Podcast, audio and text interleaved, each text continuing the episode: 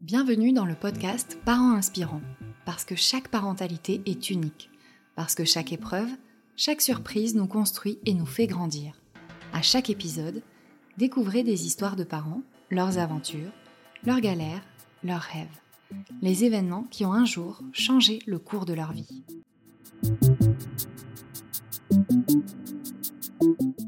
Ce podcast vous est proposé par berceaumagique.com, le site préféré des futurs et jeunes parents. Et maintenant, place à l'épisode.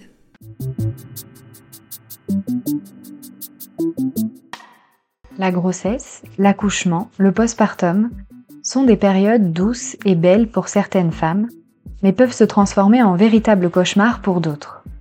Marine, jeune maman active, nous dévoile les épreuves qu'elle a traversées. Le trauma est si important qu'elle ne peut pas envisager d'enfanter un deuxième bébé pour le moment, même plusieurs années après son accouchement. Le chemin est long pour aller mieux. Et elle nous confie qu'on ne peut pas guérir dans la colère, on guérit dans l'amour et la résilience. Je vous laisse découvrir son histoire. Donc moi je m'appelle Marine, j'ai 27 ans, je suis, euh, je suis web designer depuis 6 ans. Et je tiens le compte Ayam Nimira qui était anciennement Balance ton utérus, puis Love ton utérus. Et à présent, euh, Ayam Nimira, cette fois c'est la bonne. Euh, quand j'ai euh, j'étais jeune, j'ai j'ai toujours voulu être maman très tôt, être maman très jeune. Et, et donc du coup, j'ai eu mon fils à 20 ans. C'était complètement, euh, complètement désiré. Et euh, j'ai eu quelques, euh, quelques déboires avec le corps médical. Au tout début, quand je suis tombée enceinte, ma grossesse ne s'est pas, pas très bien passée. Dès le début, j'ai eu quelques, quelques soucis et, dès le début, j'ai eu pas mal de jugements par rapport à mon âge, par rapport à tout en fait. À chaque fois que j'allais voir, voir le médecin pour X raisons, parce que j'avais beaucoup de douleurs qui ne passaient pas et c'était, très compliqué à gérer, à chaque fois, c'était la même chose, c'est les mêmes, les mêmes propos, que j'ai été qu'il y avait plein de femmes qui étaient déjà passées par là et que j'étais pas la première à vivre ça. Et euh, j'ai eu pas mal de, de jugements durant cette grossesse. J'ai eu pas mal de médecins finalement qui n'ont pas écouté, qui n'ont pas écouté ma douleur, qui finalement euh, n'en avaient pas grand chose à faire en fait de ce que je pouvais ressentir je me sentais vraiment abandonnée et, seule face à ça parce que, parce que j'étais vraiment seule dans ma, dans ma souffrance et euh, dans ma souffrance physique qui est devenue du coup une souffrance aussi euh, mentale. Euh, et donc pendant neuf mois, j'ai eu mal, très très très très mal au niveau du rein et, et au ventre. Et on a détecté finalement en fin de grossesse que j'avais des coliques néphrétiques et on m'a détecté ça 15 jours avant l'accouchement. Donc, euh, on aurait pu me, le détecter avant, mais en fait, à chaque fois, on, ne prenait même pas vraiment le temps de me, bah, m'ausculter ou de vraiment faire un diagnostic. À, chaque fois, c'était, bah, c'est normal, vous êtes enceinte. Chaque, chaque femme vit le truc différemment. Et, moi, c'était, euh, voilà, c'était censé être normal.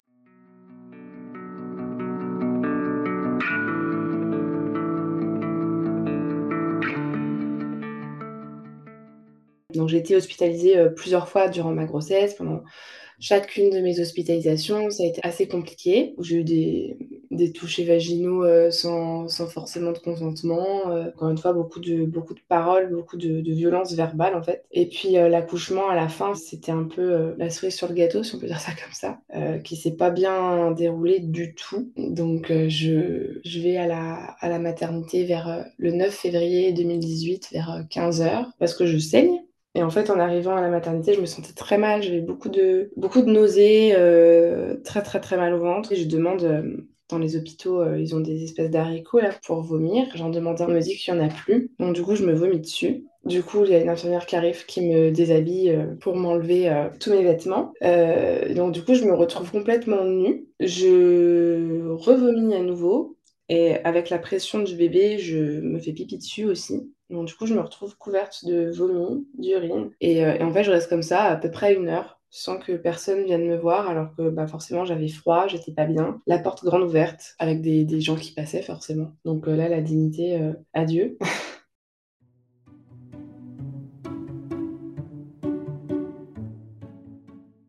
C'était mon beau-père qui m'avait accompagné, mais il n'était pas rentré en fait dans la maternité parce qu'il n'avait pas le droit en fait. Enfin, je me rappelle plus exactement, euh, c'est assez flou tout ça, mais euh, c'est ma maman après qui est arrivée et mon mari est arrivé euh, plusieurs heures après parce qu'il était, il était sur Paris. mais du coup, quand tout ça s'est déroulé, oui, j'étais toute seule du coup parce qu'ils n'avaient pas le droit de rentrer en fait dans la salle. Me sentais bah, très très seule. J'avais juste envie d'en finir en fait, qu'on me sorte ce bébé de moi, enfin, parce que depuis neuf mois, j'en pouvais plus. Même pendant ma grossesse, j'ai pensé à en finir plusieurs fois en fait, parce que je, n'en pouvais plus de la douleur. La douleur a commencé à me rendre folle, tout simplement. Et quand j'en parlais au médecin, c'était non, c'était dans ma tête en fait.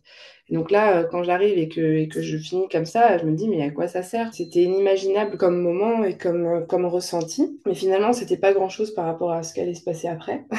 Donc, au bout de ouais, à peu près une heure, une infirmière arrive, elle me couvre avec un espèce de drap, enfin, et elle me dit qu'on doit aller en salle de travail, d'accouchement. Donc on y va, on me pose euh, la péridurale, la péridurale qui euh, est très mal posée. C'est euh, malheureusement, j'ai encore, parce fait pendant toute ma grossesse, quasiment, j'ai eu affaire que à des internes.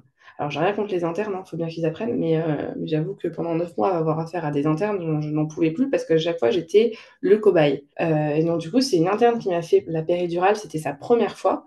Elle s'est foirée, et en fait c'était de ma faute. C'est-à-dire que du coup j'ai hurlé vraiment à la mort, tellement la douleur était impensable. Et je me suis fait engueuler parce que c'est moi, soi-disant, qui avait bougé. Elle a recommencé à nouveau une seconde fois.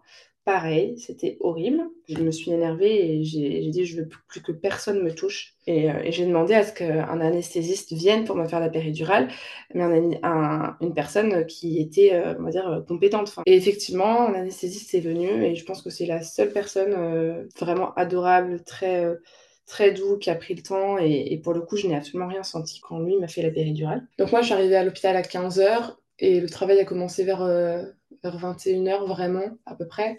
Et en fait, ce qui s'est passé, c'est que malgré la pause de la péridurale, en fait, je, ressentais euh, toutes les douleurs. Mais j'étais complètement paralysée en fait du bassin et, des jambes.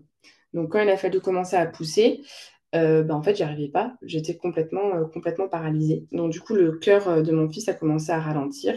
Et là, la sage-femme présente me dit euh, Écoutez, madame, le cœur de votre bébé euh, est en train de ralentir. Si vous ne faites pas d'efforts, euh, votre bébé va mourir. Ce sera de votre faute et vous êtes une mauvaise mère. elle me balance ça comme ça.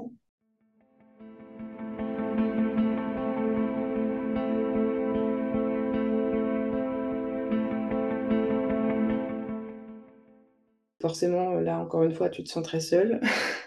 et tu perds complètement confiance en toi. Euh, et donc, du coup, je comprends pas, en fait, je me mets à pleurer et je me j'explique que j'y arrive vraiment pas. C'est pas de la mauvaise volonté, c'est que il a rien. Enfin, vraiment, je ne ressens, je, ressens la douleur, mais je ne ressens pas le fait de pousser. Je, ne le ressens pas, je n'y arrive pas. Donc de là, euh, gynéco de garde arrive, donc je connais pas du tout ce monsieur. Il ne se présente pas. Il dit juste qu'il va faire une ventouse. C'est un monsieur italien, enfin qui avait un très fort accent italien. Et euh, bon, maintenant ça va mieux, mais euh, en fait, ce qui s'est passé, c'est que ce monsieur m'a tellement traumatisée que pendant quelques mois après l'accouchement, en fait, dès que j'entendais parler italien ou quelqu'un qui avait un accent italien, j'angoissais. ce monsieur donc arrive, il me dit simplement je vais vous faire une ventouse. Je sais pas du tout ce que c'est qu'une ventouse. Et en fait, à peine il me, dit qu'il va faire ça, qu'il le fait.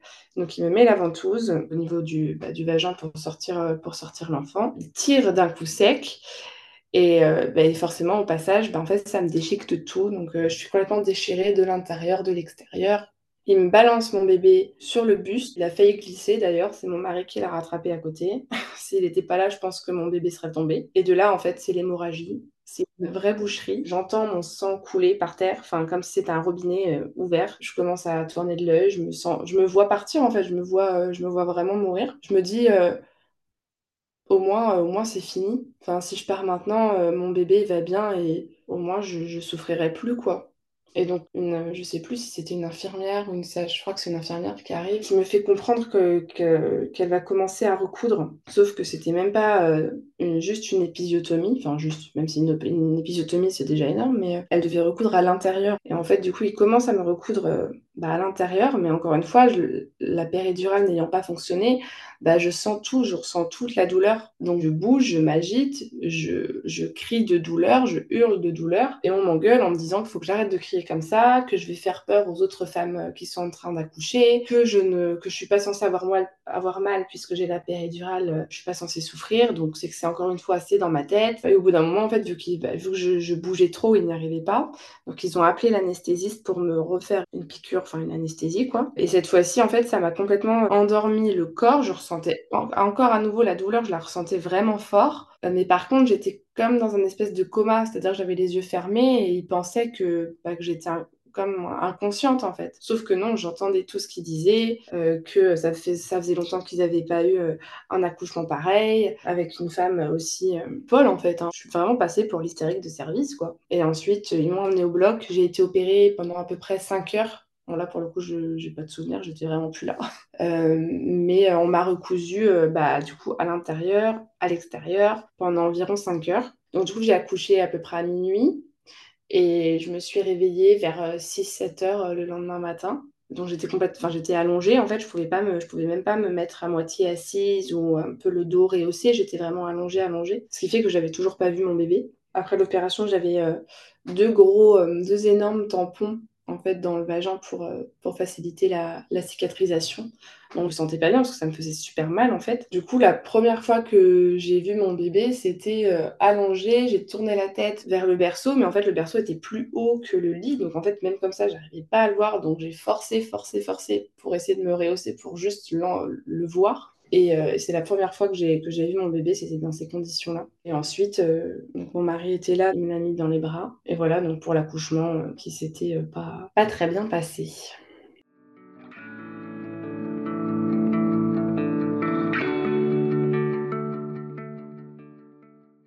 Tout ce qui s'est passé a vraiment eu un gros impact sur, bah, sur tout l'après. C'est-à-dire que, bah, en plus, j'ai pas eu de chance parce que quand je suis rentrée à la maison, euh, j'ai attrapé une énorme grippe. Donc, euh, déjà que j'étais pas en forme, ça m'a bien achevé. Donc, on va dire que j'ai revu le jour à peu près un mois après mon accouchement. Mais du coup, pendant un mois, j'étais allongée, je pouvais pas vraiment bouger euh, suite à l'opération que j'avais eue. Et en fait, j'ai commencé à. j'ai commencé ça avait déjà du coup commencé un peu pendant la grossesse, mais je pleurais tout le temps, je n'avais plus le goût à rien. J'ai comme un espèce de, début de dépression en fait. Et quand je commençais à en parler autour de moi, on me disait, ah bah t'as un baby blues. Du coup, je regardais, je commençais à regarder ce que c'était un baby blues et je disais non, non, c'est pas ça. C'est pas euh, une déprime post-accouchement. Enfin, c'est latent depuis un moment et pour moi, c'était beaucoup plus fort que ça. C'était vraiment extrême. Et donc, du coup, j'ai commencé à me renseigner et je suis tombée sur le terme euh, violence euh, gynécologique et obstétricale. Il y avait très, très peu à l'époque de témoignages en fait par rapport à ça, mais le peu que j'ai, que lu, bah, ça ressemblait vraiment à ce que j'avais vécu. Et du coup, j'avais très envie d'échanger avec des femmes ayant vécu euh, des choses similaires euh, aux miennes. Euh, et de là, en fait, j'avais créé bah, le compte Insta Balance ton utérus. Et à la base, c'était quand je l'ai créé, c'était très égoïste. C'était vraiment pour pouvoir échanger avec deux ou trois femmes ayant vécu la même chose. J'ai créé le compte, j'ai mis une story en disant voilà, j'ai expliqué très brièvement ce que j'ai vécu. Est-ce que quelqu'un par là, par ici, a vécu des choses similaires, j'aimerais beaucoup échanger. Et j'ai reçu des, des, centaines de témoignages en, en, quelques semaines, en fait. C'est là que je me suis rendu compte de la, la, gravité, en fait, de ce qui se passait euh, en France euh, en ce moment. Moi, on m'aurait raconté ça avant ma grossesse, je, me serais dit, mais attends... Euh, on est en France en 2018, je pense que ça va. On n'est pas en pleine savane en Afrique il y a 100 ans. Et en fait, si, c'est-à-dire que quand j'ai commencé à lire les témoignages d'autres femmes, j'arrivais même pas à finir de les lire tellement c'était abject, infâme et, tout ce qu'on veut. C'est terrible, c'est vraiment terrible, terrible, terrible. D'ailleurs, je suis toujours en contact avec, euh, avec ce monsieur des suites justement de violence gynéco, une femme euh, qui en est décédée, elle en est morte. Le monsieur, euh, bah, son mari, du coup, élève leur fils bah, tout seul. Le petit doit avoir, avoir 5-6 ans aujourd'hui maintenant aussi. Je veux dire, on, il y a des femmes qui en meurent en fait de ces violences-là. Enfin, c'est pas dans notre tête en fait. Beaucoup de personnes du corps médical nous, nous rabâchent ça. Euh, c'est dans notre tête que, que, que on est chuchote, que si, que ça, mais en fait non. Et, ce que j'ai vraiment envie de faire comprendre euh, aux femmes, et pas que, aux gens en général, parce que ben, les hommes ont, aussi, je pense, leur part à prendre, parce que ben, c'est nos maris, euh, c'est nos fils, c'est nos frères, ils ont tout autant leur mot à dire. C'est vraiment le fait de se dire que on est les seuls maîtres vraiment de notre corps et que si vraiment on sent qu'il y a quelque chose qui va pas, mais aucun médecin n'a le pouvoir de dire bah non c'est dans ta tête. Personne n'est mieux placé que nous-mêmes pour se dire bah là dans mon corps il y a un truc qui va pas. On se connaît en fait. Il faut pas avoir peur de dire bah non là je suis désolée il y a un truc qui va pas donc il faut pousser euh, le diagnostic, il faut faire d'autres examens, voir d'autres euh, médecins, d'autres spécialistes, d'autres ce qu'on veut, mais ne pas rester juste sur euh, un médecin qui va vous dire euh, bah non, c'est dans ta c'est dans votre tête, madame, monsieur. Euh, non, en fait, on est vraiment les, seuls à, savoir euh, bah, ce qui est bon ou pas pour nous.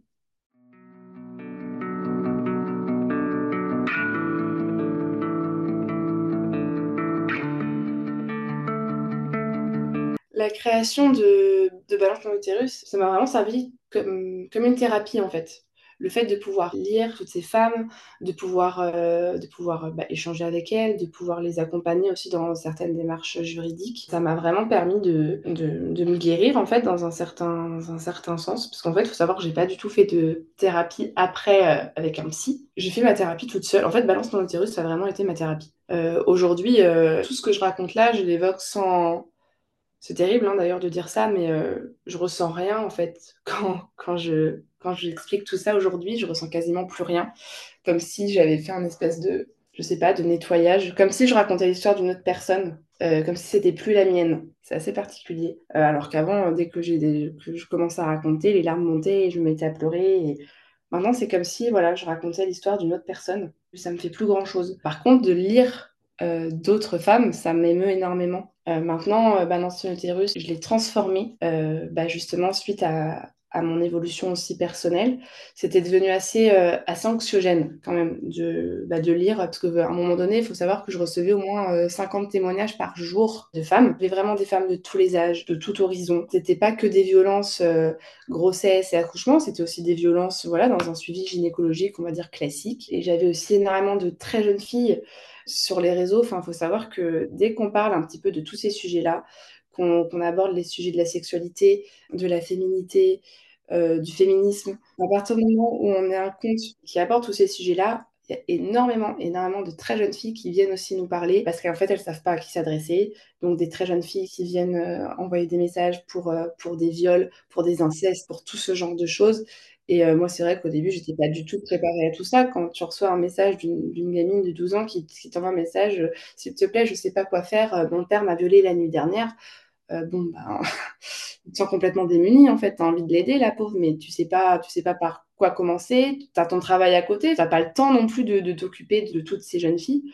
Donc c'était devenu assez, assez anxiogène pour moi parce que du coup je me sentais responsable en fait. Si je ne répondais pas, je me sentais responsable alors que je pouvais pas être partout à la fois et qu'en plus c'était pas mon métier. Donc du coup j'ai transformé Balance ton utérus en Love ton utérus pour apporter vraiment cette dimension de, de résilience parce que à force d'être toujours dans la colère, parce que je l'ai été forcément, hein, euh, j'étais toujours dans cette colère euh, violente envers tout ce, que, tout ce qui m'est arrivé. Et, finalement, cette colère, elle s'est encore plus accentuée avec tout ce que je recevais, parce que message après message, témoignage après témoignage, je me disais, mais c'est pas possible. Finalement, ça alimentait en fait aussi cette, euh, cette colère que j'avais. J'ai fait un énorme travail sur moi. J'ai aussi fait des formations en parallèle en accompagnement féminin, etc. Et du coup, j'ai compris qu'on ne pouvait pas guérir dans la douleur, dans la colère surtout dans la colère. Et donc j'ai compris ça, je l'ai, vraiment expérimenté sur, bah, sur moi-même. Et plus la colère en fait s'est dissipée, bah mieux je me sentais. Et donc du coup je me disais je peux pas rester avec ce compte balance ton virus parce que ça alimentait toujours cette colère, même si elle est légitime évidemment. Mais à toujours rester dans cette révolte constante, c'est très compliqué de guérir. Donc je l'ai transformé dans ce sens, de se dire, bah voilà, j'ai euh, effectivement, j'ai vécu des horreurs, vous avez vécu des horreurs, mais si vous voulez passer par autre chose, vous avez la capacité, vous avez le pouvoir en vous de mettre de la douceur sur tout ça. Alors, je ne dis pas de tout oublier et vraiment d'être dans un espèce de déni, hein, c'est pas ce que je dis, mais finalement d'être dans l'acceptation. Dans tous les cas, on ne peut pas changer les choses. On a, ce qu'on a vécu, on l'a vécu, on ne peut pas le changer. Mais de l'accepter et de, de s'en servir pour être plus forte, en fait, tout simplement. De mettre de la douceur sur tout ça pour se sentir mieux et accepter ses traumas pour, pour mieux les vivre, tout simplement.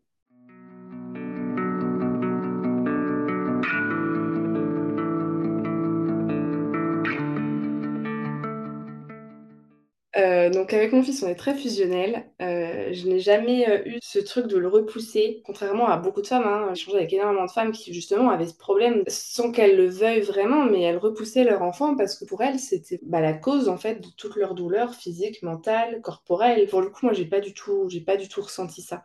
Euh, j'ai toujours été, très fusionnelle avec lui depuis qu'il est tout bébé. On a toujours été très proches. Aujourd'hui encore, c'est l'amour de ma vie, il n'y a pas de souci. Par contre, ce qui me bloque encore, c'est vraiment le fait de retomber enceinte. J'aimerais beaucoup avoir un deuxième enfant, euh, mais naturellement, pour moi, c'est impossible Pour le moment, euh, je suis pas encore prête à retomber enceinte et, euh, à revivre euh, une grossesse. Alors bien sûr que toutes les grossesses sont différentes et que peut-être ça se passerait merveilleusement bien. Je suis pas prête encore à prendre ce, ce, risque. Pour moi, c'est impensable. Si on va dire que c'est le seul trauma qui me reste, c'est vraiment, c'est vraiment ça. Pour le moment, c'est impossible pour moi, même si mon mari a vraiment ce désir de deuxième enfant. En soi, moi aussi, mais pour le coup, je préférerais vraiment adopter.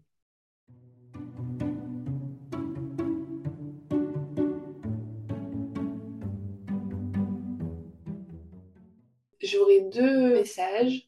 Euh, déjà, d'un point de vue euh, purement euh, médical, c'est vraiment ce que je dis souvent, c'est le savoir, c'est le pouvoir. C'est-à-dire qu'il ne faut pas avoir peur de, bah, de se renseigner en fait sur ses droits. Il y a la loi Kouchner de 2002, si je ne me trompe pas, qui dit que le consentement peut être retiré à tout moment lors d'un acte médical. Donc là, tu ne parles pas seulement de gynécologie, hein, c'est vraiment l'acte médical dans sa, globalité. C'est-à-dire que le, le, gynéco, il peut vous demander, bah, voilà, je vais procéder je sais pas moi, un frottis, vous dites oui, ok, mais si pendant le frottis, vous bah, vous, vous sentez pas bien, vous vous sentez pas à l'aise, vous avez le droit, en fait, de dire, bah, en fait, non, je préfère que vous arrêtiez et je reprendrai rendez-vous une autre fois ou je reprendrai rendez-vous avec quelqu'un d'autre ou peu importe la raison, on s'en fiche mais on peut retirer notre consentement à tout moment. Et ça, moi, je le savais pas. Et même si on le sait, finalement, c'est un peu le syndrome de la blouse blanche, c'est-à-dire que on se sent quand même un petit peu inférieur au personnel médical en général. On se dit, bah, c'est lui le sachant, c'est lui qui est censé mieux savoir que nous ce qui est le mieux pour nous, donc on se laisse faire. Et pour moi, non. Pour moi, euh, maintenant, c'est niette. Quand je vais, maintenant, j'ai un sage-femme, un, un, homme sage-femme d'ailleurs, qui est incroyable et qui est, qui est génial, que je changerais pour rien au monde. Mais j'ai mis du temps, du coup, à retrouver vraiment une personne de confiance parce que, ben, malheureusement, euh, il y a quand même beaucoup, beaucoup, beaucoup de personnel soignant, en fait, qui demandent rien, en fait, qui disent, voilà, euh, bah, déshabillez-vous, allongez-vous, on met le spéculum, il ne demande rien, euh, tu as, le temps de, temps de rien comprendre. Et, ça, d'autant plus pour les, pour les très jeunes filles qui se sont jamais fait ausculter, ça peut être super violent, en fait, à vivre. Donc vraiment, voilà, avoir conscience de ça et que plus vous vous renseignerez sur tout ça, plus, euh, bah, plus vous aurez le pouvoir en fait, parce que bah, c'est votre corps, votre choix. Et après, c'est votre responsabilité. Parce qu'après, on va dire, bah oui, mais si, vous, si tu dis non et que euh, bah, le médecin il te dit ça parce que c'est pour ton bien, parce que tu risques ça ou ça, il n'y a pas de souci, mais tu, restes responsable en fait. Donc si tu dis non, tu, dis non aussi en, en, connaissance de cause. Et si tu as un souci de santé, bah, rien t'empêche de, bah, tu, tu n'aimes pas cette personne-là, bah, de prendre rendez-vous avec quelqu'un d'autre jusqu'à trouver la personne avec qui c'est OK en fait. Donc euh, ça c'est euh, le premier message et, euh, ensuite bah, c'est ce que je disais tout à l'heure, c'est que peu importe le trauma qu'on vit, encore une fois, ça j'en suis intimement convaincue, c'est qu'on ne guérit pas dans la, colère et que tant qu'on ne fait pas ce travail sur soi de résilience et de, se dire ouais j'ai vécu ça, c'était terrible, mais on peut vraiment faire quelque chose de beau. Moi je l'ai fait euh, en apportant quelque chose euh, aux autres femmes, en essayant de les accompagner, mais après peu importe comment vous le transformez, après ça c'est propre à chacun, à chacune, mais on peut vraiment vraiment faire quelque chose de beau.